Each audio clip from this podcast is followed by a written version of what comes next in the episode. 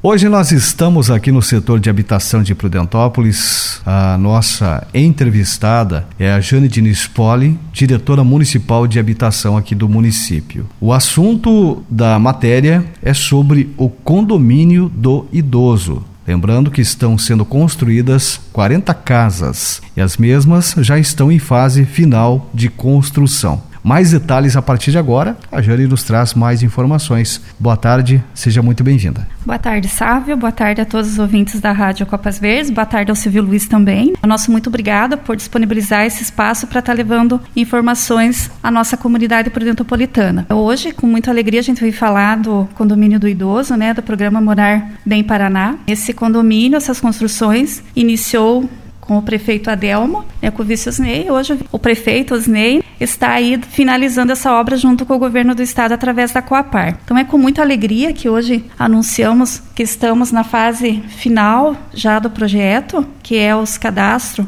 para os pretendentes, né, para os moradores lá do condomínio. E a gente vem é, pedir para a população idosa, né, para as pessoas idosas que queiram residir lá no condomínio do idoso, nós temos até o dia 31 agora de agosto para finalizar as inscrições. Então, Sávio, aqueles idosos que fizeram o cadastro há menos de um ano digamos que fez o cadastro lá em agosto do ano passado, está no momento de vir atualizar, seja dados como renda ou se está residindo no mesmo local. Se, então, se já fez o cadastro, passa no setor atualizar. Aqueles idosos que ainda não realizaram o cadastro e queiram morar no centro do idoso, eles passam aqui no setor, a gente faz o cadastro. Tem a opção online também, que é através do site da Coapar, cadastro de pretendentes, e pode estar fazendo aquele que tem auxílio de repente lá do neto, da família família, do filho, pode estar realizando o cadastro online. Caso tenha dificuldade, pode estar vindo até aqui o setor de habitação, tá eu aqui, tá a Marisa, a gente faz o cadastro para eles. Se não pode vir aqui na prédio da prefeitura, temos também uma parceria com a assistência social, que eles estão fazendo o cadastro ali no cadastramento único no Bolsa Família, na Rua Osório Guimarães, pode estar fazendo lá.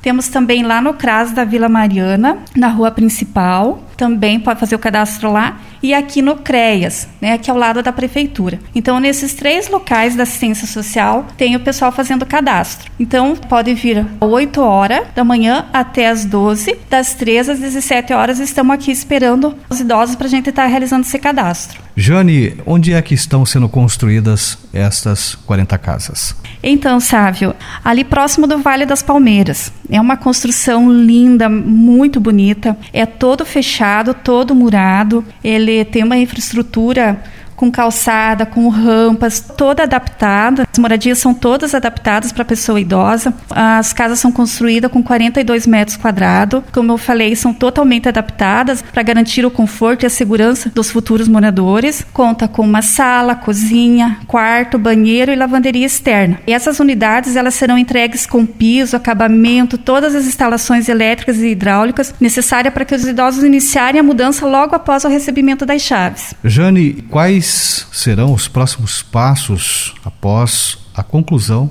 do cadastro né, das pessoas que estão fazendo as suas inscrições para obter as suas moradias. Após o término das inscrições, Sávio, os técnicos da Coapark iniciam o processo de seleção. Caso os idosos que atenderem todos os critérios do projeto, vão ser chamados para apresentação de documentos. Aí começa aquela fase, né, que é a burocrática. Apresenta o documento, é selecionado, apresenta o documento, são feitas entrevistas, explicado tudo direitinho, como que funcionará lá dentro do condomínio, é qual será o valor, porque lá, sabe, ele funciona no sistema de aluguel, né? Então eles vão pagar um aluguel, essas casas não vai gerar herança, eles não são proprietários das casas. Eles vão pagar um aluguel, é um aluguel social com valor mínimo vai ser repassado a eles tudo exatamente como funciona, como eu falei. Após eles não querem mais residir nesse local, ou venha porventura falecer, ou resolva ir morar com um familiar, vai ter já um suplente para que vá morar nessa casa. Então vai ser rotativo. Digamos, sabe, você tá lá e por algum motivo você não quer mais residir lá. Vem um outro idoso para morar no, no seu lugar, né? Vai ter o cadastro de suplentes e sempre a gente vai estar tá com essa lista atualizada. Então, como eu falei, tudo muito explicado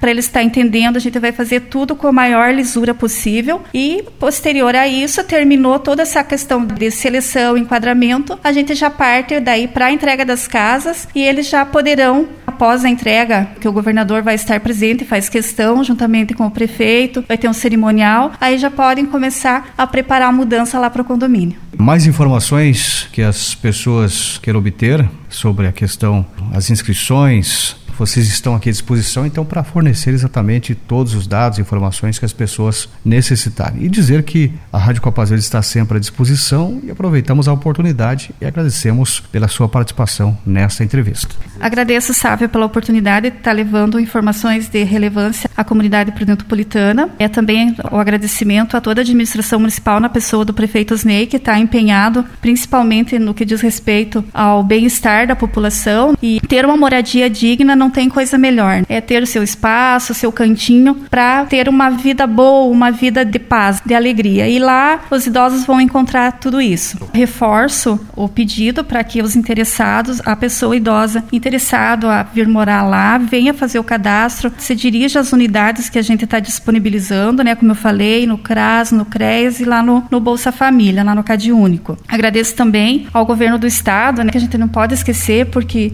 é um esforço muito grande um projeto pioneiro aqui na cidade, no estado também. Tomara que a gente tenha muitos inscritos e que todos atendam aos critérios no enquadramento. E a gente vai ter, como eu falei, quem não for selecionado, aguarde, porque é rotativo e pode vir nos próximos meses a estar morando lá também. Muito obrigado, Deus nos abençoe.